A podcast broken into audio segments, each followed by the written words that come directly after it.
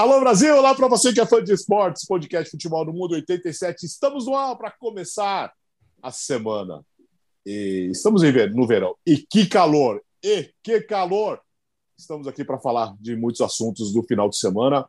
Dois recados rápidos. Primeiro, obrigado pela audiência. O podcast Futebol no Mundo é esse, é esse grande sucesso e tem essa grande repercussão, essa grande audiência, graças a você, ao seu carinho para o Futebol no Mundo, o programa mais antigo da ESPN no Brasil. E segundo, um abraço para Paulo Soares, o amigão da galera, recuperando de um pequeno problema de saúde.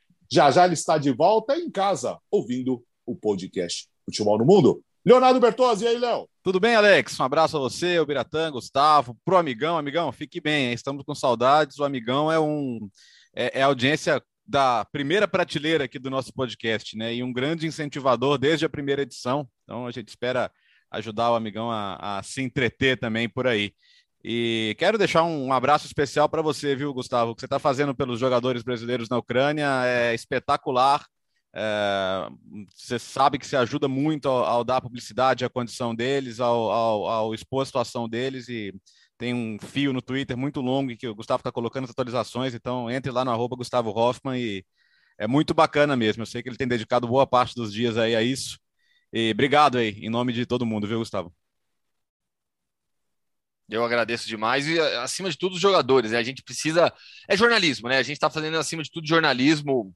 É, é, é, é olhar para os brasileiros que estão lá, colaborar com a situação deles, para que eles saiam, né? Colaborar para que eles saiam dessa situação na Ucrânia. A maioria dos jogadores brasileiros já deixou o país, mas há ainda atletas lá. Nessa segunda-feira mesmo, publiquei um vídeo do Everton, que está em, em Kherson, né, com o Claudinho e com o Daniel. São três jogadores do Prodexim, um time de futsal da cidade, eles estão completamente isolados, precisam de ajuda da embaixada, eles têm mantido contato com a embaixada, mas é, é não, não, ninguém oferece uma solução prática para eles nesse momento, e eles precisam realmente de ajuda. O Everton relatou que nessa segunda-feira caiu uma bomba perto de onde, ele, de onde eles moram. Então a situação é muito tensa, a gente precisa seguir dando atenção aos brasileiros e brasileiras que estão na, na Ucrânia. É só seguir as redes sociais do Gustavo Hoffman, muitas uh, emissoras uh, noticiam todos os dias. Mas o único jornalista brasileiro que está dando atenção total é Gustavo Hoffman. Biratã Leal, e aí, Bira? Opa, é, bom, aproveitando já então o gancho do Bertozzi, reforçando, né, esse trabalho que o Gustavo faz, em alguns casos, é até de fazer as pessoas saberem que o jogador existe. Claro Sim. que a família dele, tudo são pessoas queridas é, entre os seus, mas não são pessoas muito conhecidas do público. Um jogador de futsal de um time do interior da Ucrânia não é um jogador muito conhecido do público. Então, o jogador do Shakhtar Donetsk que, que tem dificuldade, o torcedor aqui tá todo ligadão, porque, ah, não, quando ele vem pro meu time, quando ele vem pro meu time, né? Mas jogador do, de futsal de um time do interior da Ucrânia, pouca gente até sabe que ele existe, que ele tá lá, jogando bola lá ou que estava jogando bola lá, né? Então, esse trabalho do Gustavo, a, além de tudo, faz as pessoas olharem para uh, brasileiros que muita gente nem sabia que estava lá. E, e, começa por aí. E esse último caso que o Gustavo citou é, são de é, dois brasileiros que estão numa cidade que já está sob controle russo. Três. Numa cidade que já está sob controle russo. Então, é, é realmente delicada a situação, porque quem é que vai ter que liberar o criar um corredor de segurança para ele sair, para deixar de, é, o país? Ou ele vai pelo território ucraniano saindo pela Polônia, pela Romênia, ou ele vai para a Rússia mesmo? Como é que vai ser esse caminho de, de, dele sair? É difícil e por isso é importante as autoridades ficarem em cima até para eles terem alguma orientação de como, de como vai acontecer com eles, como é que eles vão ser colocados em segurança.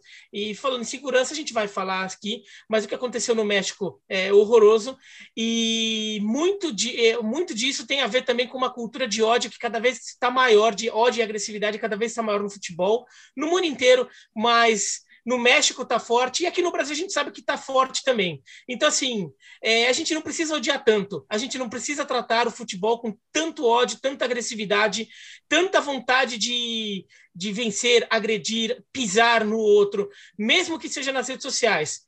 É, para alguns, para alguns idiotas, esse amassar, pisar, agredir vira físico. É, que você, que as pessoas usem nas redes sociais para fazer o bem, porque realmente está difícil esse uso da rede social para é, disseminar ódio. Vamos lá. Começamos na Inglaterra com o derby de Manchester. Sem Cristiano Ronaldo, não deu para o United, Léo. É, Alex, e acho que com o Cristiano Ronaldo não daria também, tamanho o, o atropelamento que foi. Sabe o que é louco? É, durante um bom tempo, né?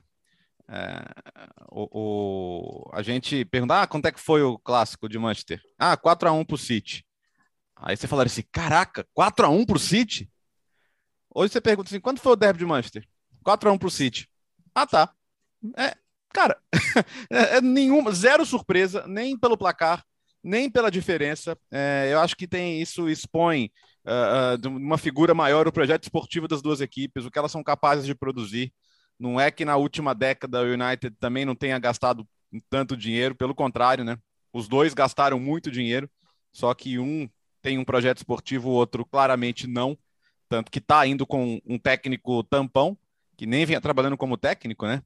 E, e não sabe ainda o que vai fazer para a próxima temporada. Já estamos em março e ninguém tem ideia do que vai ser o United na próxima temporada.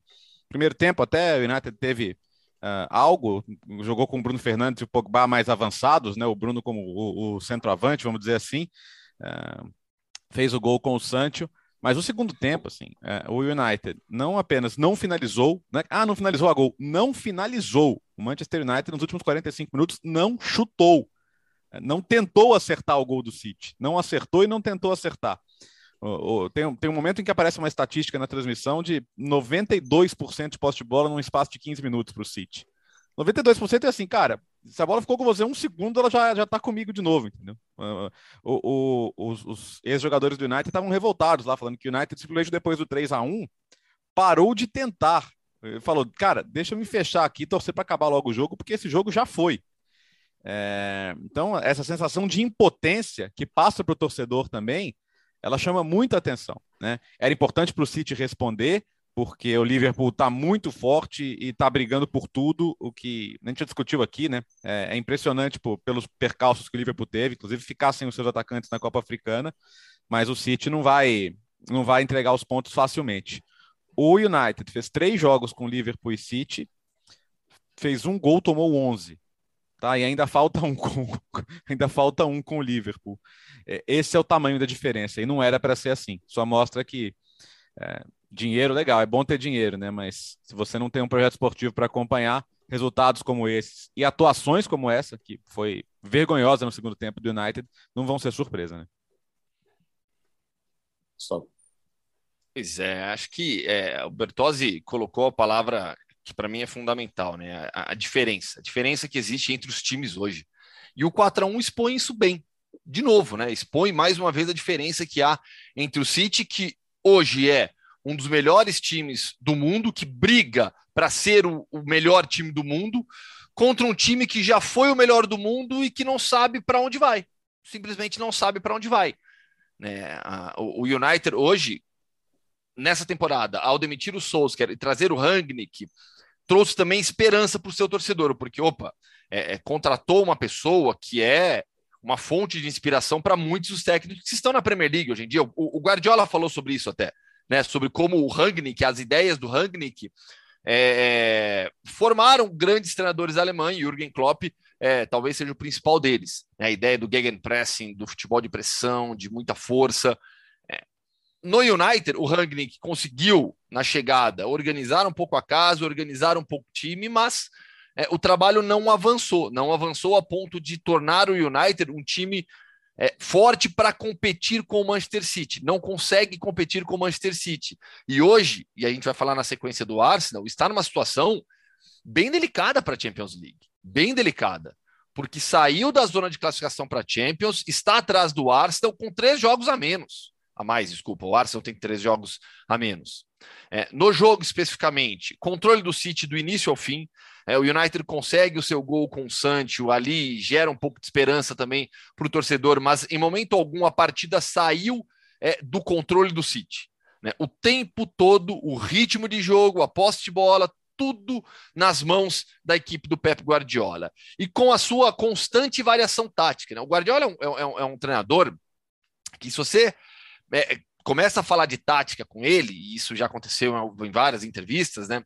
Guardiola ele não gosta muito de ficar falando, ah, meu time jogou no 4-4-2, no, no 3-5-2, no 4-2-3-1, no 4-3-3, não. Porque ele, assim como tantos outros treinadores, olham muito para as funções dos jogadores em campo. É, até porque o sistema tático de um time, como o Manchester City, é um sistema vivo durante o jogo. Né? Você pode até falar, ah, ele parte da ideia de um 4-3-3 pelos jogadores que são escalados, mas marca de uma forma, ataca de outra, é, jogadores executando funções bem claras dentro de campo. Então, em, em alguns momentos do jogo, é, quando o United, nos poucos momentos que o United conseguiu atacar, marcava num 4-4-2 com o De Bruyne sobrando mais à frente. É, quando atacava, atacava num 2-3-5, num 3-2-5, variando bastante. Então, o City hoje, para quem, quem gosta de, desse, desse universo de tática, é um espetáculo e mostra como é, times de ponta, times do, do, do maior escalão possível, têm um sistema tático vivo durante o jogo. O curioso do Manchester United nessa temporada é que em temporadas anteriores a gente já via essa essa falta de personalidade, de, de uma cara para esse time do Manchester United. É um problema crônico, um problema já de, de muito tempo. A gente já discutiu bastante aqui. Agora, o time, de alguma forma, nos grandes jogos, sobretudo nos clássicos, ele, ele competia. Ele achava forças para competir. E o desta temporada não acha. O dessa temporada tomou de 5 a 0 do Liverpool. Tomou de 4 a 1 ontem, assim, com esse segundo tempo é, bizonho. É, o primeiro turno foi 2 a 0 para o Manchester City, mas também foi um vareio. Contra o Chelsea, empatou 1 a 1 mas foi um jogo que assim só deu Chelsea, daí foi um chutão para frente, que o Jorginho acaba dominando errado, vira um contra-ataque, saiu o gol do Manchester United, e dali saiu 1 a 1 né? Inclusive o Manchester United abriu o marcador naquele momento, e mas é dali que veio um a um, porque foi um jogo que foi massacre do Chelsea. E olha, o, nem é estilo do Chelsea. Nem é estilo do Chelsea controlar o jogo daquela forma. E esse Manchester United não consegue competir. E, e, e é impressionante porque time para isso tem. Time para isso tem. Agora, o, no, nos jogos da Champions League também, contra o Atlético de Madrid, o Manchester United também já teve dificuldades. Nos jogos contra Atalanta e Villarreal na, na fase de grupos também. Ou seja, esse time não tem conseguido dar um passo adiante naquele jogo mais difícil. Não, aquela mobilização especial do grande jogo que a, os times muitas vezes fazem, esse Manchester United não consegue. Pelo contrário, ele se encolhe no, nos jogos maiores. Se não fosse o Cristiano Ronaldo na Champions League, o Manchester United essa hora estava jogando a Liga Europa. Né? E, e ontem o Cristiano Ronaldo não estava, até numa situação também um pouco esquisita, né? Ele vai para Portugal fazer um tratamento é, que é um direito dele, assim, não é que ele fez algo que ele fugiu, mas ninguém ficou, foi muito bem avisado de que ele iria para Portugal para isso, então ficou até essa surpresa, considerando que era um grande clássico. Agora, o, o Manchester United, isso, é, esse resultado, vai, tentando ver algum, algum lado positivo, esse resultado e escancara para o Manchester United e fala: olha, você está muito abaixo de todo mundo, do, de quem você quer alcançar. Você tem que, tem que mudar muito o time, tem que mexer muito para voltar a ser competitivo. Não é pouco, não. E, e tem que começar a, saber planejar um pouco, né? Eles estão na dúvida entre Pochettino e Ancelotti até agora. É. O, o Biratan tem um ponto que eu acho importante, assim, que o torcedor critica muito a gestão dos Glazers, né? Isso desde sempre, mas isso aumentou também, né? Durante o, o primeiro momento, foi, ah, mas são puristas e tal. Agora ainda estava na era Ferguson, né? United continuou sendo muito vitorioso nos primeiros anos da, da família Glazer por lá. É, mas era uma estrutura que já estava de pé praticamente, né? Quando eles tiveram que, que, reformular, a coisa até agora não andou. E, e aí o que chama atenção é o que, que, que o torcedor critica. Enquanto a conta estiver fechando, pro, pro Glazer que está lá pensando no Tampa Bay Buccaneers, está no escritório dele lá nos Estados Unidos, cara, para ele tanto faz, tanto fez, tá? Como é que tá, como é que estão as contas lá? Agora, em algum momento, isso começa a impactar nas contas, né? O, o, o United já não é mais a maior receita do mundo, e se ficar fora da Champions League, cara, é, é a, a, conta para de fechar. Né? É, a conta para de fechar. E aí você pode entrar num, num, num círculo vicioso complicado. Isso, isso impacta em premiação, isso impacta em contratos de patrocínio. Certamente, esses super contratos que o United tem, tem, tem cláusulas que têm a ver com participação ou não em Champions League. E está, daqui a pouco a gente falar de Arsenal, a vaga está ameaçada. E é muito feio o United ficar fora da Champions League com, com, com o investimento que tem, cara. E que fez, Aliás, né? Não, não, não, é só com, com, com o orçamento que tem, com, com as contratações que fez. A gente falou no início da temporada Verdade. sobre a força desse time. Né? Quando você contrata o Varane, quando você contrata o Cristiano Ronaldo, você já tem Pogba, já tem Bruno Fernandes, você já tem uma equipe de, de que já estava no papel entre as melhores do mundo. Aí você vai reforça ainda mais, faz um mercado é, excelente, excelente, na maior janela de transferências da história que, que envolveu Messi Cristiano Ronaldo, você mexe com uma dessas peças e você vai ficar fora da Champions, é, é esportivamente falando, é um desastre. É um desastre para o projeto é, do United. É, ficar fora da Champions League vai ser algo, é algo inconcebível para o Manchester United hoje em dia. E, e lembrando que cada vez mais a gente tem falado disso no, no, no, futebol europeu, que é um tipo de coisa muito comum de esportes americanos, ficar falando da, das contas para fechar, para caber dentro do orçamento, tudo. É, o Manchester United tem dívidas de quase 500 milhões de libras.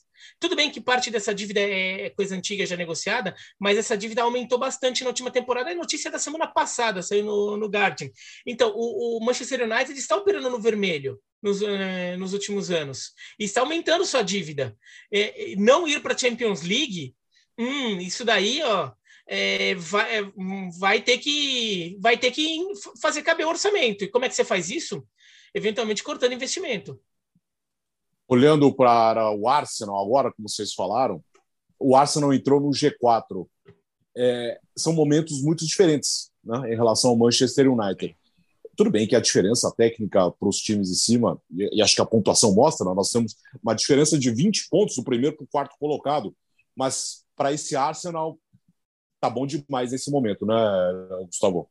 Tá, tá sim, tá sim, porque é uma recuperação de um Arsenal que acreditou no projeto, é, no projeto que tem o Edu Gaspar como uma peça extremamente importante e o Mikel Arteta como idealizador de todas as ideias em campo. Então o Arsenal viveu momentos muito ruins com o Arteta, momentos que, é, se talvez fossem em outros clubes, vai, vamos, vamos, vamos dar nomes aos bois. No Chelsea, o Arteta não tinha sobrevivido no Chelsea. No Watford, de maneira então? alguma. Ah, não, no Watford. no Watford não durava duas semanas. É. Né, mas no, no, no, não sobrevivia no Chelsea. Então o Arsenal tem o mérito de ter bancado o Mikel Arteta. E olha, é, mesmo contra a vontade de boa parte da torcida em alguns momentos. Alô, João Castelo Branco. Eu lembro das cornetadas, hein, João? É, opa! Eita. rodada, ô, rodada. Ô, ô, Gustavo, você sabe, sabe, que, inclusive, o Arsenal tem muita torcida no Brasil, né? O, muita gente começou a ver a Premier League na época do time dos Invencíveis, então é, é um time que tem muita torcida aqui. E, e, e, lá no nosso YouTube, a gente, muita gente estava cobrando de falar do Arsenal, né? E uma cobrança justa, porque o Arsenal já praticamente desde o começo do ano, com resultados muito consistentes, não, não tá de presente na situação que está, não. E teve aquele começo terrível, né? Com, com três derrotas, pior começo em muito tempo. Mas as coisas foram se ajustando. Né? A defesa mesmo é, é totalmente diferente do começo do campeonato. É, Tomiasso, a baita contratação para lateral direita. É, você pensar a zaga, Gabriel, Ben White. Ah, o Ben White foi caro. Caro é jogador que não resolve seu problema, né? A zaga com Gabriel e Ben White tem funcionado muito bem. O Tierney num rendimento muito alto. E, e, e, e eu penso muito na idade desse time, né? É, ó, goleiro, Ramsdale, 23, Tomiasso, 23, Tierney, 24, Gabriel e Ben White, 24, os dois têm 24. Do meio para frente, Odegar, os caras que arrebentaram com o jogo, Odegar tem 23, o Saka tem 20, o Martinelli 20, o, o Smith Rowe também, que está destacando 21. Olha, olha, olha um elenco de potencial, né? 23, 24 anos, com potencial para crescer junto, é. para desenvolver algo importante ali. Então é, é bem legal ver o que está acontecendo dentro do Arsenal. O Saka, que, é, que é um garoto que tem uma personalidade incrível, com 13 participações em gols na temporada. É, recuperar o Odegar, que muita gente se decepcionou por não ter vingado no Real Madrid, mas é, é o ambiente do Arsenal foi muito positivo para ele. Então, assim, se chegar na Champions League, vai ser, vai ser muito legal para premiar esse, esse, esse, esse bloco jovem do Arsenal e o trabalho do Arteta também. Hoje tem que bater e, ó, palma. e ainda perdeu a bola sobre... Né? Sim, é. sim, sim, que, que, que, arranjou confusão com o técnico. Talvez seja o principal problema hoje, né? Não ter esse centroavante ali diferencial, né? Mas, é. Mas aí também, League, né? você pode até buscar um, né? É isso. Projetando uma próxima temporada com o Champions League, você tem uma certeza de um orçamento maior. Você pode buscar uma, uma opção mais confiável ali do que o Lacazette que vem não foi jogou, por exemplo, tentar, nesse final né? de semana. Eles queriam o Vlaovic, né? É que ele acabou, ele quis Sim. ir para Juventus. É. E, e, ó, sobre o Saka, que o Bertozzi citou, 13 participações em gol. Nas cinco grandes ligas europeias, com jogadores de até 21 anos, ele só fica atrás do Florian Wirtz, do Bayer Leverkusen, que tem 17 participações em gol, gols mais assistências. Né? O, o, o Saka com 13 só perde para o Florian Wirtz. Então, ganhando confiança, fazendo uma temporada muito forte. É, o Arteta sabe o que quer, os jogadores entendem o que ele quer também. E Gabriel Magalhães, é, pro Gabriel, isso que está acontecendo com o Arsenal é excelente. Ano de Copa. Hoje ele é o principal candidato ao posto de de quarto zagueiro na lista, né, já da seleção, já que Militão, Marquinhos e Thiago vão para a Copa. Se nada de, de, nem se nenhum problema acontecer e a gente torce por isso. É, o quarto seria o Lucas Veríssimo, que sofreu aquela lesão grave, vai voltar antes do Mundial ainda, mas a gente não sabe em que condição, até recuperar a melhor forma. O Gabriel passou o Lucas é, nessa corrida por uma vaga. Então, uma temporada forte do Arsenal, colocando o time na Champions, para o Gabriel, é maravilhoso, é maravilhoso, aumenta as chances dele de ir para o Mundial. E o Martinelli, jovem de tudo, é, é, aproveitando as oportunidades, marcou no jogo desse final de semana. Martinelli é um dos brasileiros em destaque nessa temporada da Premier League. E, o, e, e esse time do Arsenal, o, o que é interessante é que quando o Edu monta essa base lá na temporada passada ou retrasada, eu já até perdi um pouco a noção do tempo. Foi depois da Copa que ele sai. Ele, ele é, sai depois do é Mundial. Isso. Quando ele, quando ele chega no Arsenal e, come, e, começa a montar um pouco a base desse time, a torcida do Arsenal até empolgou por um determinado momento. Porque falou, nossa, o Arsenal muito ativo, porque foi um mercado muito agitado do, do Arsenal, contratando muito jogador, muito jogador jovem, mas contratando. Mas demorou para isso virar. Né? E a torcida já perde, chegou a perder esperança nele, chegou a perder esperança no Arteta, chegou a pedir a demissão dele, chegou a pedir a demissão do Arteta, mas foi ficando. E agora o time está ficando com. Uh, esse grupo está ficando com cara de time. É, de fato, o Martinelli tem jogado demais e, e acho engraçado que assim é, é assim, jogador é aquela coisa, né? Jogador formado no Ituano. Uhum. Então, assim, não, te, não tem lobby para ele. Depois da Copa América, tá? 19. Tá, tá, 19. Que o Edu chega. É, que o Edu chega. Então, o, o Martinelli não tem lobby para ele, não tem lobby forte para ele aqui, não tem uma torcida fazendo lobby para ele aqui.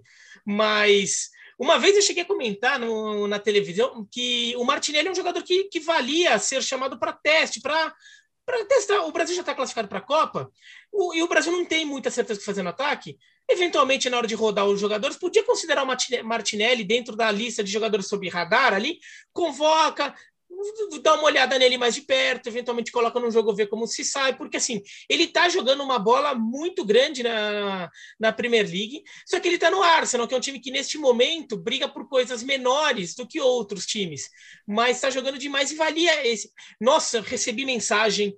Ah, é um desre... teve gente que me acusou de desrespeitar a seleção brasileira por mencionar o nome do Martinelli. Olha o que, que é o cara não ter um, um, um, uma torcida. É torcida para defendê-lo aqui. Né? Mas é um jogador que merece ficar de olho, até porque é um jogador que, assim, se ficar bobeando muito, aparece de azul, né? Só que não com a, é, só que não com a camisa B do Brasil, com a camisa da Itália. Né? Mas vale ficar de olho porque realmente é, tem jogado muito. Ele chegou no Arsenal mostrando personalidade, um jogador que sai do Ituano, um time do interior de São Paulo, para chegar na Premier League direto e chegou já fazendo, já metendo gol lá no, no, futebol inglês. É um jogador com personalidade, então é um jogador que valia ficar de olho sim. Ele, ele talvez não seja a solução como centroavante, que não é bem a dele. É. Né? Ele é um jogador mais móvel. Mas vale ficar de olho sim no, no Martinelli também. Sobre isso que o Birata falou, Alex, hum. na, nesse final de semana, o Mauro Júnior, eu até publiquei essa informação também, o Mauro Júnior do PSV, agora em maio ele pega a cidadania neerlandesa, tá certo, Biratan? Neerlandesa. Ah. É, terá, terá a possibilidade de jogar pela seleção dos Países Baixos ou Holanda. Certo, Beratan?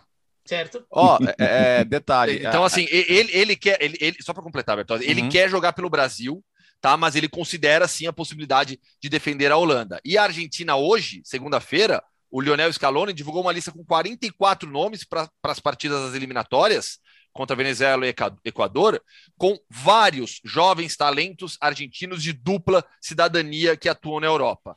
Por quê? Já para trazer os caras é. para a seleção. Tá, que, tá querendo reservar, né? Tá querendo reservar logo. oh, oh, oh. É, porque hoje em dia é, isso, é, é, uma realidade do futebol. Os filhos da, da imigração. Pô, o, o, posso falar um? Lionel Messi, né?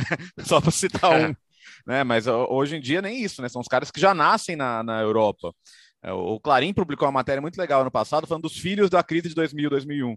Lembra, a Argentina, aquela crise, né, nenhum presidente parava no comando, tava o Galvão Bueno lá para cobrir a final da Copa Mercosul com, com o presidente fugindo de helicóptero. A, a, Argentina viveu uma crise terrível naquele período, né? E muita gente se mandou para buscar uma vida lá fora, e, e muitos filhos de argentinos nessa época nasceram na Europa além dos filhos de jogadores, né? Então, o Nicolás Paz, filho do Pablo Paz, que jogou a Copa de 98. É, tenho os dois filhos do, do Ezequiel Carboni, que jogou no Catania, hoje estão na, na base da Inter. E, e, é uma realidade hoje, né? Os, os fluxos, os fluxos migratórios, é, é, eles, eles são uma realidade, não de hoje, mas é, hoje em dia é importante ter esse, esse, é, esse mecanismo. O Brasil talvez não precise tanto quanto a Argentina, né? Basta ver a diferença de população. Mas é importante fazer esse trabalho e, e você vê que assim, eu fico imaginando aqui, amanhã o Tite convoca um brasileiro, um filho de brasileiro e tal, bom pra caramba, que tá na base de um time da Europa. Eu tava tendo essa conversa no Twitter. Iam falar, ah, quem que é o empresário? Ah, pô, se falavam isso, jogador do Chaco que jogava time. O Andrés Pereira. É. O Andrés Pereira, quando foi convocado. Sim. Para a seleção olímpica. É um caso. É isso, vamos. Aliás, falando que é só para terminar a história do Arsenal, City 69, Liverpool 63, Chelsea 53, e o Arsenal tem 48 no G4. E o Manchester United tem 47, porém, três jogos a mais, como o Gustavo alertou. Depois tem West Ham e Tottenham. O Tottenham também três jogos a menos em relação uh, aos outros times aí da ponta da tabela. Agora a Champions League nesta quarta-feira, jogo de volta entre Real Madrid e PSG. Na ida, PSG venceu por 1 a 0. No final de semana, uh, o Real Madrid venceu o Real Sociedade e o PSG perdeu para o Nice. O que podemos esperar desse jogo de quarta-feira, Bira? Bom, é, é, curioso que no jogo de ida a gente via o, o Real Madrid melhor que o Paris Saint-Germain, só que daí, quando a gente vai se aproximando da data do jogo, o, Real, o Paris Saint-Germain parece que vai começando a se, a, a se encontrar um pouquinho e o Real Madrid se perde um pouco. E agora parece que está acontecendo o contrário. O Paris Saint-Germain ganha o jogo, ganha jogando bem. Parecia tá, opa, agora o Paris Saint-Germain, a coisa está começando a rolar. E agora o Paris Saint-Germain começa a ter, a ter um pouquinho de dificuldade, começa a ter alguns problemas. Aí vem notícia deste momento aqui que o Mbappé talvez tenha uma lesão e neste momento é considerado dúvida para o jogo, o que seria um desfalque absurdo para o Paris Saint-Germain nesse jogo, enquanto o Real Madrid começou a se encontrar de novo. Né? Depois de algumas semanas de turbulência, o ataque do Real Madrid começou a funcionar. Agora, tem algumas coisas problemáticas para o Real Madrid nesse jogo, é, em relação ao encaixe. O Real Madrid com desfalques importantes, e o Casemiro, por exemplo, é um. O Kroos, é, que também é dúvida, é outro é, possível desfalque. O, o Casemiro não, não vai mesmo. E são dois jogadores que seriam fundamentais nesse jogo. Né? Um Mendy jogo que fora eu... também. E, e, o Mendy fora. E o Mendy fora. No jogo de ida, o, o, o Paris Saint-Germain ganha o meio de campo. E, o, e, o, e só não foi pior o vareio do Paris Saint-Germain, porque, entre outras coisas, o Casemiro jogou muito bem segurando a onda no meio de campo. Sem ele, sem o Casemiro e sem o Kroos, esse meio de campo do, do Real Madrid perde mais força ainda. Agora, o Mbappé ali era importante, né? Porque é um jogo que o Paris Saint-Germain deve ficar com, posicionado um pouco mais atrás para aproveitar os espaços que o Real Madrid deve dar. E o Mbappé é uma arma muito forte para jogadas em velocidade. Se o Mbappé não tiver bem, ou pior, se ele não jogar, aí é uma questão que o Paris Saint-Germain vai ter que resolver, vai ter que descobrir. Aí o Pochettino tem dois dias para descobrir o que fazer. Mas é um jogo que, que, que, à medida que as coisas foram acontecendo, eu comecei a ver ele pender para o lado do Paris Saint-Germain. Eu considerava o Real Madrid favoritíssimo antes do jogo de ida, quando saiu o sorteio. E, mas eu acho que as coisas começaram a pender para o Paris Saint-Germain. Eu ainda vejo um pouco assim, mas olha, tá complicado. O Real Madrid podia contratar o Gaultier, porque o Gaultier tem, tem um antídoto contra o Paris Saint-Germain. É, que coisa, hein? Foi campeão em cima dos caras, eliminou da, da Copa da França e agora conseguiu é, essa vitória super importante. É, estamos gravando 11h56, a notícia de que o Mbappé levou uma pancada no pé no treino, saiu, e é dúvida. E aí, imagina o pessoal da conspiração, ah, já assinou, ah, deu, recebeu o telefonema é. do Florentino, essas coisas que o pessoal adora, né? Mas é dúvida. Então, aí, claro, é, jogaria Neymar, Messi de Maria, isso nenhuma dúvida, mas o Mbappé tem sido o principal jogador do time e a gente viu, inclusive contra o Nice, como o time sofre para atacar e criar quando ele não está em campo. Agora, mesmo que o Mbappé não jogue, os problemas do Real Madrid ainda são maiores. É, se, eu não sei. É, é eu, eu perguntaria para o médico, doutor, o Tony Kroos não tem nenhuma chance de jogar? Assim, de 0 a 100, vai. Se ele falar 60, falo, Cross, vambora, filhão. Depois você recupera aí, mas vamos pro uhum. jogo. Eu acho que é melhor ter o. Já, não tendo o Casimiro, é melhor ter, ter o Tony Cross mais ou menos do que ter qualquer outro. É, assim, é, o, o, Mbappé foi desfalque do, do Paris Saint-Germain nesse final de semana, derrota para o Nice por 1 a 0 incrível o trabalho do Christophe Gaultier, campeão na temporada passada, com o Lille, agora colocando o Nice na segunda posição, passou o Olympique de Marseille, que perdeu para o Mônaco por 1 a 0 em casa, o Olympique é, já não vence há três rodadas, parecia que, que ele viveu aquele bom momento na Ligue 1, parecia que ficaria com o vice-campeonato, perdeu já a segunda posição, tem classificação para Champions até o final, com certeza. Mas incrível trabalho do Christophe Gaultier. No Paris Saint-Germain, um jogo apático nesse final de semana. O final de semana foi bem negativo para o Paris Saint-Germain. O jogo foi apático. É, o Nice teve mais finalizações do que o Paris Saint-Germain. É, a Neymar e Messi na frente não funcionaram. Jogo de pouquíssima inspiração dos dois. E olha que dessa vez não teve aquele problema crônico da fase defensiva do Paris Saint-Germain que a gente já cansou de explicar aqui, porque o Di Maria ajudava na marcação da segunda linha. É, quando joga, quando um dos três, né, Messi, Messi, é, Neymar e Mbappé não joga e entra o Di Maria, o Di Maria ajuda na recomposição defensiva na segunda linha. Então aquele problema de marcação, aquela questão da fase defensiva, não tem nesse, não houve nesse caso. Foi realmente uma falta de inspiração ofensiva do Paris Saint-Germain que perdeu para o Nice por 1 a 0, vantagem enorme na Ligue 1. Então final de semana negativo para o Paris Saint-Germain, enquanto para o Real Madrid foi bem positivo. Grande atuação contra a Real Sociedad, se impondo, jogando bem, o Camavinga jogou bem. Essa é uma boa, boa notícia para o Real Madrid. Por quê?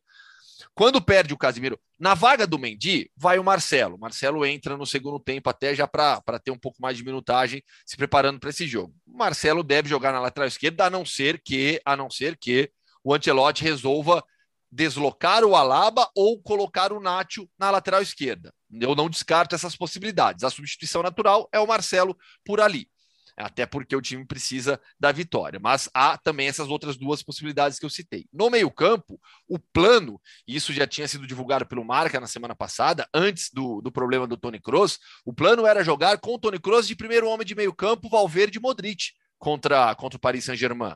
É, isso já não será possível. E aí, quem entra na equipe? Muito provavelmente o Camavinga que foi bem nesse final de semana. E aí, teoricamente, o Camavinga faria o primeiro homem de meio campo, jogaria mais recuado do que, ele, do que a função que ele fez nesse final de semana, quando, quando o time teve o Casemiro, o Casemiro jogou muito contra a Real Sociedade.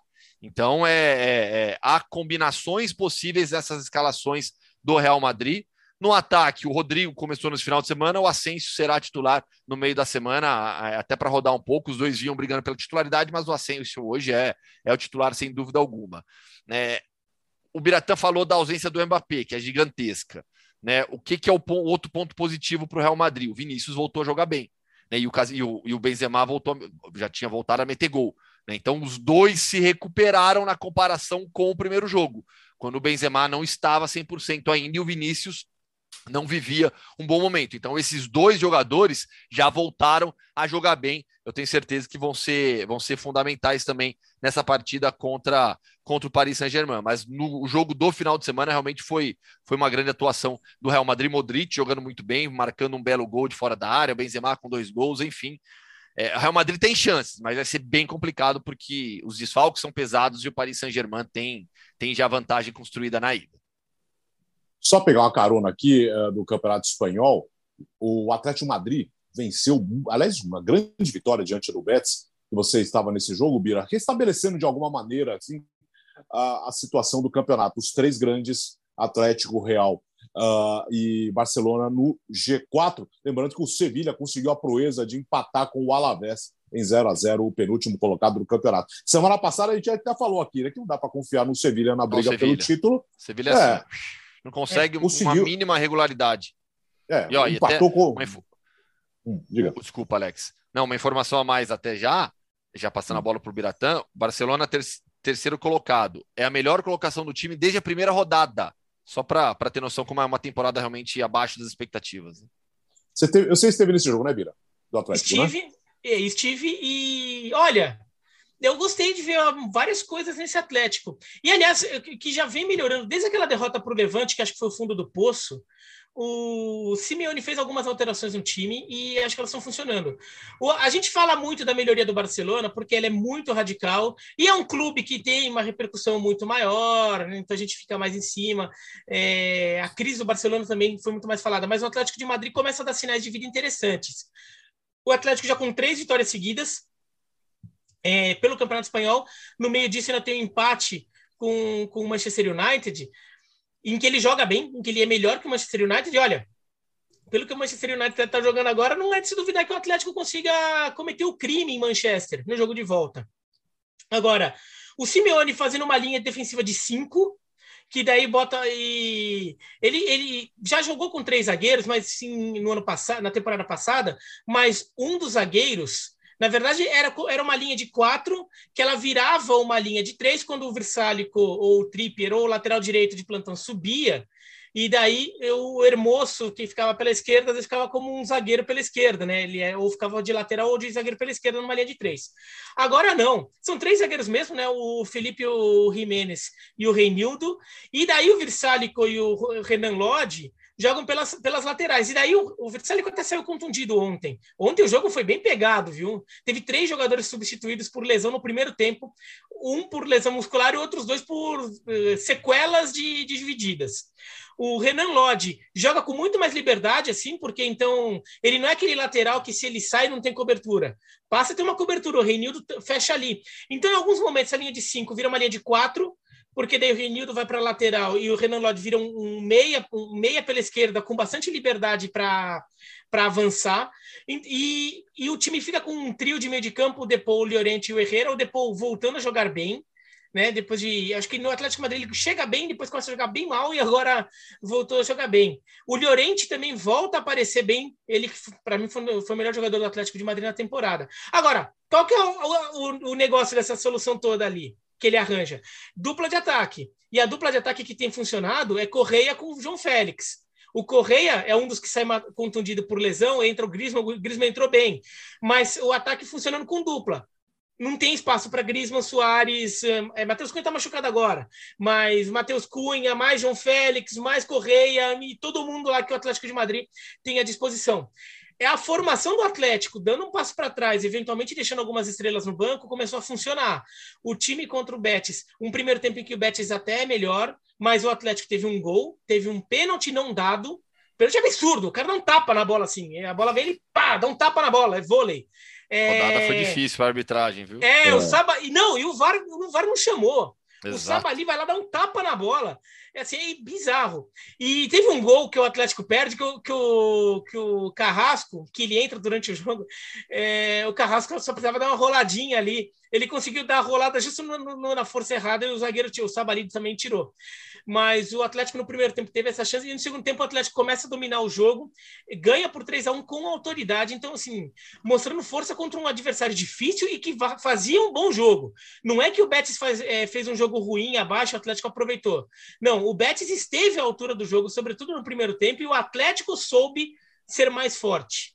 Tá? Então o Betis merece crédito pela atuação que teve ontem também. E, não é novidade, né? O, o, o, o Simeone conseguir corrigir a rota. Lembra ano passado? Nessa época, como é que tava? Nossa, vai entregar o título, ai, vai pipocar, vai isso, aquilo, acabou o Simeone e tal. Tem que demitir. É, não, tem que demitir, meu Deus, nossa, é, enfim. É, é, é, qualquer um que, que tente escrever um obituário antecipado do Simeone no Atlético de Madrid vai apenas estar cometendo um grande erro. E eu acho que o jogo do United foi um, um ponto de virada importante, né? Ali, o, apesar do resultado, né, que não foi bom, o empate, o Atlético jogou muito bem. Né? E acho que tá vivaço no confronto, né? Bom, se o United for parecido com, com o de ontem, então, por favor, né? Mas tá vivo. E, e aquela história, né? Na Champions League, ele sabe competir. Então, se avançar para uma quarta de final, vai ser um, um adversário chatinho aí para qualquer um. É, não é favorito ao título, claro, mas pode, pode dar o seu recado ainda. E no campeonato tem essa missão de garantir a vaga na Champions. A sensação é de que as coisas não vão mudar do que estão, né? Real Madrid, Sevilha, Barcelona e Atlético, Sim. No, independentemente da ordem, acho que agora o, o, o caminho está nessa, nessa, nessa composição de classificados mesmo. Que dá para o Betis competir ainda. Acho que o Betis então, vai, aliás, Gustavo, você falou do brigar. Betis. Você falou do Betis, não podemos esquecer no meio de semana. Pô, que jogo espetacular, que clima maravilhoso. O Betis está na final da Copa do Rei. Pois é, se classificou para a final da Copa do Rei, um jogo dificílimo com o Raio Valecano, vai jogar com é, o Valência, né? A gente na última edição falou, é, eu sei, eu sou Veratan, para quem, quem não está assistindo no YouTube, o Veratan está fazendo umas caretas aí, porque, olha, eu vou começar a admitir você, que... Você, é, você viu como eu fui puxando o assunto, né? Eu, é, não, eu vou, eu vou, eu vou ah. começar a admitir que... Até porque a estatística é sua. Fui pé frio, é, que eu fui pé frio. Né? Assim, na Copa do Rei, depois da minha ida a Vallecas, o, o, o, o Raio Valecano venceu, né? ganhou do Mallorca. Mas agora caiu já na competição. Nesse final de semana perdeu para o Cádiz é, na, em La Liga. Eu fui no jogo com empate, né? Um a um com o Betis no início, ou com o Betis aí, ó, né? No início do ano. Aliás, um jogo cheio de polêmica de arbitragem, né? O Betis foi prejudicado. De lá para cá, em La Liga, um empate, aquele jogo, e seis derrotas seguidas. O time despencou, despencou. Né? Então, acho que eu vou ter que ir para Vallecas de novo, para quebrar a maldição aí. Se eles vão deixar, se eles deixarem você entrar, né? Ah, tem que tentar, né? Tá, falamos o Raio Valecano em alguns 10 episódios atrás. Raio Valecano ali, né? No G4, agora o 13 terceiro colocado. Só isso que eu tenho para dizer. Uh, só isso. Itália, o Leonardo Bertozzi, novo líder, durou uma rodada a liderança do Napoli. Uma ah, rodada Itália. até que apareceu quem? Ah, quem? ele, né? Olivier Giroud. Só reclama do Giroud quem não tem o Giroud no time. Eu só falo pois é. isso. É. Decisivaço no derby com o Milan, com a Inter, né? Num jogo em que o, o, o Milan foi inferior a maior parte do tempo. Ele apareceu ali para comandar a virada e no lugar certo, na hora certa. Foi um gol de Pipo Inzaghi, né? Honrando a camisa 9. Ele, inclusive, está acabando com a maldição da camisa 9, mas estava ali no lugar certo, na hora certa, para desviar a bola para o gol. É, vitória merecida, porque o Milan foi melhor. O Napoli me decepcionou muito. Aliás, nos momentos em que o Napoli tinha ali a torcida a favor, o estádio cheio, o ambiente legal, o Napoli não entregou, né? Com o Barcelona na Liga Europa, a mesma coisa. E contra o Milan, até alguns jogadores importantes do time não foram bem. O Insigne, que está de saída, de novo não foi bem. É, é, ele que tinha ido bem contra a Lazio, mas não está fazendo uma grande temporada. Fabian Ruiz muito abaixo. E a defesa é, do Milan muito bem, né? especialmente o Tomori, muito, muito bem, super contratação e dificultou muito a vida do Ozimen ali. É, o Milan mereceu, o Milan competiu, o Milan saiu vencedor. E aí eu poderia falar assim, olhando para a tabela do Milan, a tabela do Milan é bem interessante, né? Que agora tem Empoli, Cagliari, Bolonha, do, dos, dos, times ali de médio, grande escalão hoje, ainda pega Lazio e Atalanta já nas, nas últimas uh, rodadas, a Fiorentina também pode ser um jogo complicado, mas o problema é que o, o, o, Milan é melhor nos jogos grandes que nos jogos pequenos, né? Nos jogos pequenos que o Milan se complica, que tropeça com a Salernitana, que perde para os Spezia, apesar de naquele jogo reclamar com, com, muita razão ali de um erro do árbitro. Enfim, é... vamos ver como, como, é que o Milan vai lidar com esses jogos, que é quando ele tem oscilado, porque nos jogos grandes tem, tem sido muito bom. É, é ver como fica a situação da Inter no jogo atrasado com o Bolonha, né? Que não tem data e Talvez esse jogo seja remarcado mais para perto do fim do campeonato, então você vai ter que ficar lidando com essa questão do jogo a menos por mais tempo. Mas eu ainda acho a Inter favorita, né? Voltou a fazer gol, desencantou. Tudo que não estava fazendo de gol, a Inter e o Lautaro fizeram agora na pobre da, da Salernitana. Então eu ainda acho a Inter mais equipada para o título. Mas está tão maluca a situação e não dá para descartar nem a Juventus agora, né? Porque a Juventus, a Juventus voltou àquela, sabe aquela fase de cara, a Juventus, a Juventus joga, joga pouco, joga mal, joga às vezes pro gasto e ganha jogos. Voltou para essa fase. 1 a 0 Alegrismo na veia. Dá um jeito e ganha. O Biratã comentou o jogo, sabe bem do que eu tô falando. Foi horrível o jogo. Foi horrível o jogo, exato. Foi horrível o jogo. Mas, mas, mas aí são 14 jogos de invencibilidade. Se pegar a tabela desses 14 jogos, a Juventus seria líder. Né? Então, não dá para descartar também. Enfim, é, é, um campeonato que não tem um super esquadrão, é um campeonato em que todo mundo tem seus defeitos, é um campeonato em que a classe média é muito interessante, porque a Fiorentina joga bem a maioria dos jogos, o Sassuolo joga bem, o Torino joga bem, são times que conseguem competir, incomodar, né? Não para serem campeões ou chegarem na Champions, mas eh, são jogos que você não crava a vitória de véspera. Então, é... não sei, eu ainda acho a Inter favorita, mas eu acho que o Milan deu uma prova de maturidade, de força aí, e para bater muita palma para o trabalho do Pioli, é... tem que respeitar. E grande vitória, sim. Diga, Bira. Aliás, o Torino, aliás, sobre a, Gustavo, o, falando em Torino, é Torino e Inter na próxima rodada, Gustavo. Pois é. E, e, e, Inter, o Bertozzi falou do Lautaro Martinez, mas o Diego também desencantou, né? A dupla de ataque vinha mal, os dois marcaram hat-trick do, do Lautaro e dois gols para o Erin Dzeko. Então a Inter que vinha mal, tropeçando, com o ataque sem funcionar, a dupla de ataque é sendo criticada, os dois funcionaram, tudo deu certo. Vitória importantíssima para se manter por pontos perdidos na liderança do campeonato né, devido a esse jogo a menos, são dois pontos a menos, um jogo a menos na disputa com o Milan. E a Juve está a sete do Milan. Olha, é, é o que o Bertozzi falou, dá para falar que está na briga. Tá, a, a Juve está ali à espreita dos tropeços dos três acima. É, a Inter, que se tornou muito irregular nas rodadas anteriores a essa goleada, permitiu que a Juventus se aproximasse. É, o Napoli assumiu a liderança, agora perdeu para o Milan, a Juve tira mais um pouquinho. É, de pouco em pouco, ela vai se colocando em uma situação confortável para a próxima Champions League, deixando a Atalanta de fora e de olho numa briga por título. Se vacilarem, se tropeçarem, a Juventus está ali logo na sequência de 1 a 0 em 1 a 0 chegando. Atalanta é, a... que perdeu para Roma. É, e a conta da, da Juventus são as próximas três rodadas. Podem dizer muito sobre a, a Juventus brigando, porque a, a Juventus pega pela ordem o. Tô até pegando aqui para não, não, errar aqui, mas. Cadê? Aqui, pega a Sampdoria fora de casa, que tá mal a Sampdoria, e depois pega a Lanterninha Salernitana em casa. Bom, a gente viu a Salernitana contra, contra a Inter, o que, que ela tem, tem, tem, sido capaz de fazer, negativamente no caso. Aí, apesar de ter empatado com o Milan outro dia.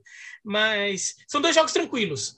Enquanto isso, a Inter pega o Torino fora, o Torino, o Torino é um time perigoso, é um time difícil, é um time que empatou com a Juventus outro dia, então a Inter pega o Torino fora, depois pega a Fiorentina. Enquanto o Milan pega o Empoli e o Milan pega o Bolonha, que também não é um time tão tranquilo assim. Depois vem Inter e Juventus. Então a conta da Juventus é tentar tirar alguma coisa ainda da Inter, principalmente, mas também eventualmente do Milan, nas próximas duas rodadas, para a diferença que hoje, contando pontos perdidos, tá? Contando pontos perdidos, a diferença de 8 para Inter e 7 para o Milan.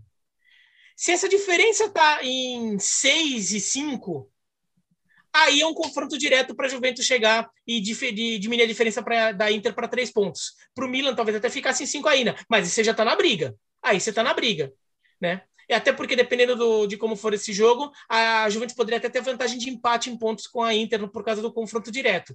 Então, a conta da Juventus são as próximas três rodadas, e então elas vão dizer bastante sobre o que esse time é capaz de fazer. Agora, o jogo de ontem foi horroroso. A Juventus jogou mal, é, assim, a Juventus, é, no, no, primeiro tempo só ficou tocando a bola de lado, fez um gol porque o Spezia cometeu um erro de saída de bola, o goleiro foi dar um chutão é, foi dar um. Foi, foi, não foi chutão, né? Foi um lançamento, foi um passe longo pro, é, pro atacante que estava lá, só que jogou nas costas do atacante, entendeu? Então ele estava virando ali, o, a Juventus recuperou a bola, atacou rápido conseguiu fazer o gol. Segundo tempo, a Juventus ficou toda atrás ali, não, não encaixou contra-ataque, o Spezia é, teve controle do jogo, e no final, até que o Spezia teve suas oportunidades de empatar o jogo. Então, é, a Juventus fez um jogo horroroso, horroroso.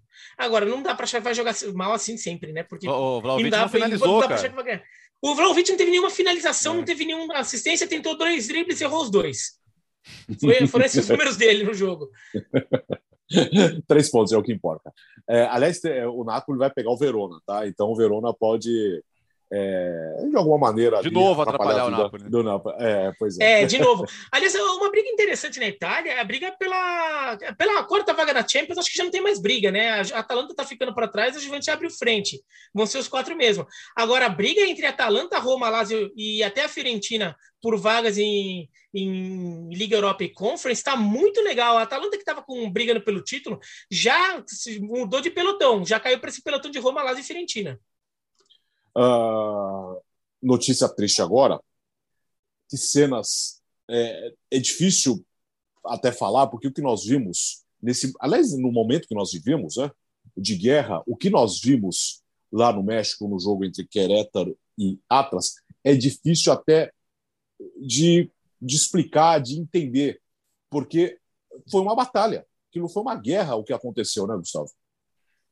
Pois é, é sabe que né, a, a, a, nossa geração, né? Eu sou mais novinho que vocês, mas não sou muito mais novinho também, não. Né, a nossa geração, bom, eu vou falar por mim, né? Eu fiquei muito marcado pelo, pelo que aconteceu naquela, naquela decisão da Supercopa é, de Juniores, no uhum. Paquembu. A agressão, aquele torcedor caído de, do lado de dentro do gramado, encostado no alambrado, e as pessoas, sabe, é, é horrível só de lembrar, dando paulada na cabeça, agredindo, ele já inconsciente. Aquilo me marcou demais. Né? E vendo as cenas do México, isso me veio muito forte é, a lembrança. Porque aquilo é barbárie, né? Aquilo a gente já deixou de sair do campo do futebol, já saiu do futebol há muito tempo. Ali é barbárie, ali é, é gente cruel, que está disposta a matar, né? E que usa o futebol como disfarce, né? Um disfarce para você atacar em bando, é, um disfarce é, seu da própria sociedade, mas aquilo é barbárie, é barbárie é, é exposta para todos nós, né? E, e, e, isso num período de guerra, né? Num período de guerra na Europa, guerra em outros lugares também, né? Porque a gente não pode deixar de falar do que acontece em outras regiões é, do mundo, mas a guerra na Ucrânia ela se torna muito forte por, por é, ter a, a mídia ocidental, a mídia europeia bastante presente nessa cobertura. E aí, em meio a tudo isso, a gente recebe aquelas imagens do México.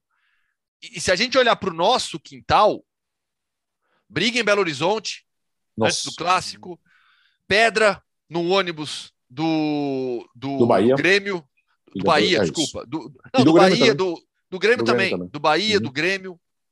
A gente, a gente não precisa nem sair do Brasil para falar de violência, no futebol especificamente. Então, assim, é barbárie, é barbárie, assim, e, e, e, como, como você resolve isso? Você resolve isso com, com, com uma sociedade melhor. É, é, são problemas que extrapolam o esporte. O esporte é usado por esses marginais, por esses bárbaros.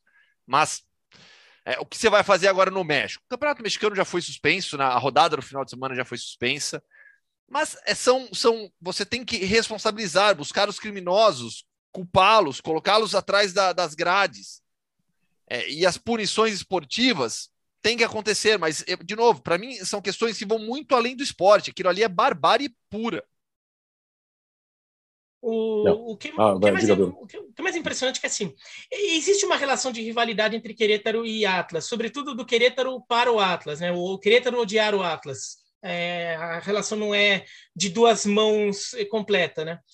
Mas tem, é, é, tem momentos assim, que você vê, você vê situações absurdas ali, por exemplo, segurança abrindo grade para a torcida do Querétaro e para cima da torcida do Atlas. Não, a gente já viu isso no Brasil. A gente já viu isso aqui no Brasil. É, não teve consequências tão graves algumas dessas vezes, mas já viu acontecer aqui. Aconteceu lá também. A segurança muito frouxa também, muito, muito menor, menor do que deveria. Isso também aconteceu. Agora, tem uma coisa que assim, a briga até começa por barras bravas, né? É que assim, lá no México a torcida são as porras, né? É, é assim mesmo o termo. É... Começa assim, mas tem um determinado momento que parece que virou generalizado. Um monte de gente que começou simplesmente bater ou apanhar loucamente, assim, desenfreadamente ali. E tem até algumas histórias, assim, relatos, até coloquei um no meu Twitter agora há pouco, agora há pouco em relação à hora que a gente está gravando, né? Então, se você for buscar essa mensagem no meu Twitter, volte algumas horas ali no tempo, no, momento de se ouvir, de um torcedor do Atlas que estava no estádio, relatando como torcedores do Querétaro é, se reuniram para ajudar a salvar a vida dele e da mulher dele.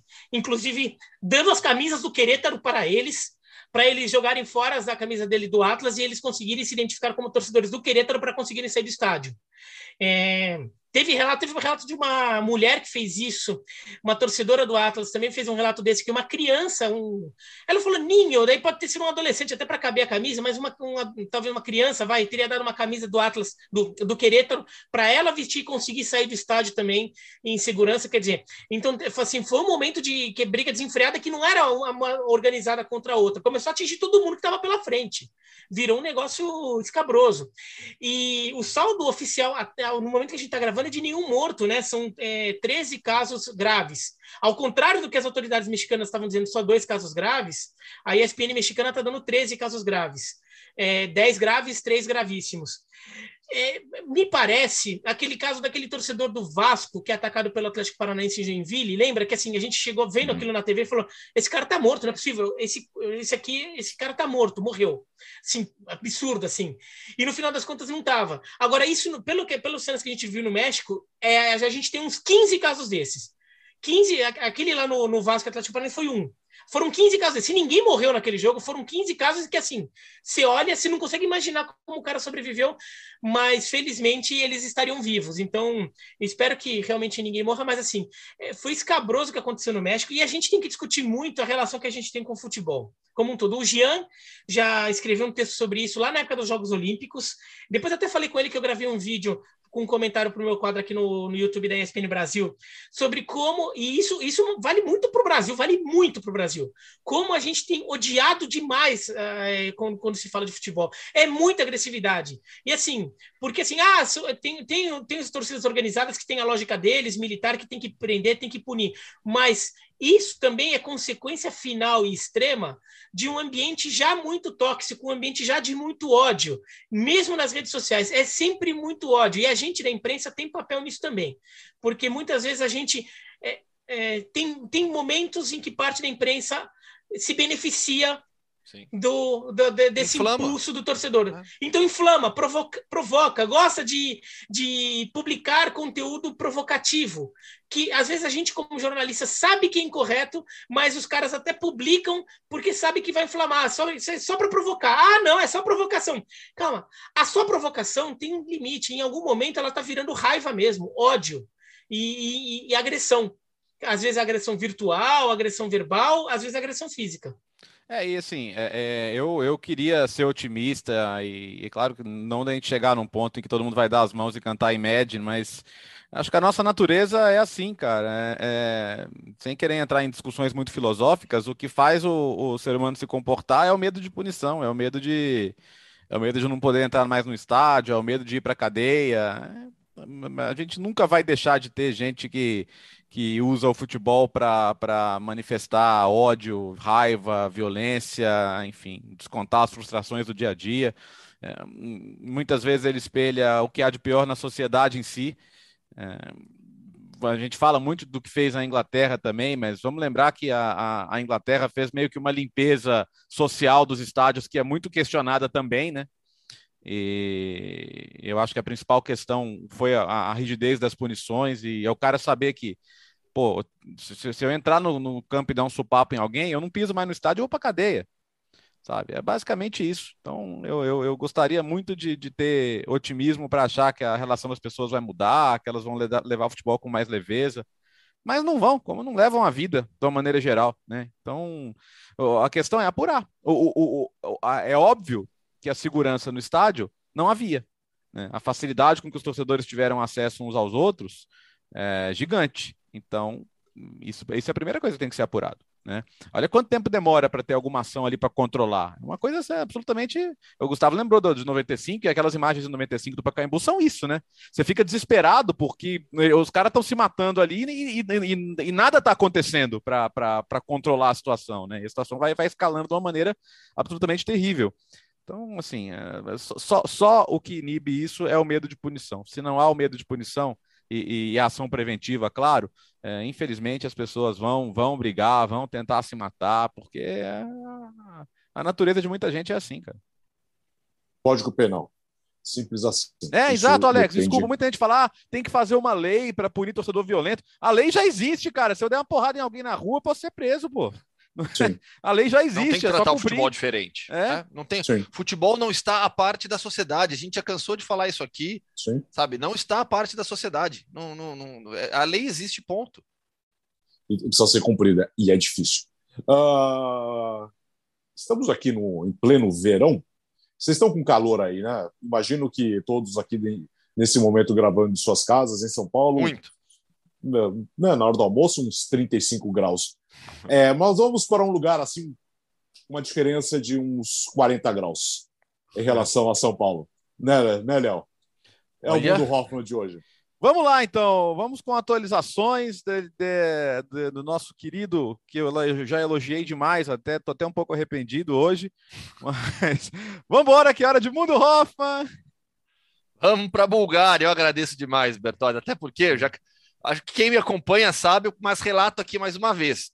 Estou na ESPN graças a Leonardo Bertozzi. Aliás, completo 11 anos, viu, Bertozzi? Daqui que dia é hoje? Dia 7. 7 de seis dias eu completo Boa completo 11 anos de ESPN, graças a Leonardo Bertozzi, que me indicou, José Trajano me contratou e eu estou aqui até hoje, falando umas besteiras aí de vez em quando. É, Bulgária agora. Isso. Podemos ir para Bulgária? Sim, Porque gelada Bulgária. Gelada. Tivemos nesse final de semana é, o clássico de Sofia entre CSKA e Levski. Levski e CSKA, empate em 0 a 0 é, jogo duro, o CSK criou boas oportunidades, não conseguiu fazer o seu gol. O Levski também criou algumas chances. O Busato, goleiro brasileiro, ex-grêmio, ex-náutico, ex-ituano, é formado no Grêmio, é ídolo hoje em dia do CSK, teve boa atuação. E o jogo, o jogo começou com uma névoazinha e de repente caiu uma nevasca no primeiro tempo. O gramado ficou completamente coberto de neve, depois parou a nevasca. No segundo tempo, a gente voltou a ver a grama. Foi um jogo realmente bastante disputado. O campeonato búlgaro, tecnicamente, não tem um alto nível, é um jogo de muita força física e aplicação tática das equipes. 0 a 0 Citei o Busato, é, tivemos mais três brasileiros em campo. Do lado do CSK, o Jefferson lateral esquerdo com G, Jefferson com G. Todo mundo se lembra dele por contra a convocação para a Copa América. Com Dunga, jogador revelado pelo Internacional, jogou no Vitória também, já está no CSKA Sofia há um tempinho. Foram os dois brasileiros do lado do, do CSKA, que teve também o Jordi Caicedo, atacante equatoriano, que jogava no Vitória da Bahia. É, foi titular também na, na equipe. E do outro lado, no Levski, dois ex-jogadores do Botafogo da Paraíba, do Belo o Elton Felipe e o glorioso Wenderson Tsunami. Alô, torcedores do Belo, lembram dos dois? Pois é, os dois foram titulares do, do, do Levski Sofia, que é o quinto na tabela, bem distante da luta pelo título, que tem Ludogorets e CSK Sofia. Qual é a situação nesse momento? O CSK Sofia tem 48 pontos, 3 a menos do que o Ludogorets. E aí, fã de esportes, você vai atualizar aqui nos comentários do YouTube ou nas redes sociais. Não sei se dá para comentar nos, nos, aplicativos de podcast também. Se der, pode colocar aí também. Né? Porque o Ludogorets joga nesta segunda-feira contra o Botevratsa fora de casa. O CSK vai secá-lo para tentar manter a diferença em três pontos, senão o Ludogorets, que briga pelo é, 11 título consecutivo, é a maior sequência de títulos neste momento na Europa. Ludogorets, se vencer, abre seis pontos nessa disputa com o CSK Sofia. Aliás, é, tá um a um o jogo neste momento. Tá acontecendo no momento que a gente grava, tá um a um. Primeiro tempo ainda. Gol é, brasileiro. É, meio-dia, né? Gol, gol é. brasileiro pro do, do Goretz, o Alex Santana. E, Gustavo, você falou que tem o, o Caicedo aí. Você não precisa dizer que ele é equatoriano, né? Se ele chama Caicedo, é óbvio que ele é equatoriano. é isso, terminou o podcast Futebol no Mundo. Uma hora e olha quanta coisa nós falamos, hein? Em 60 minutos. Valeu, Léo. Boa semana. Até 88 na quinta, vamos lá. Valeu, Gustavo. Valeu, esse foi o episódio em homenagem à Taça das Bolinhas. 87. Valeu, Bila. Boa semana para você também. Valeu e até quinta-feira com Champions League, hein?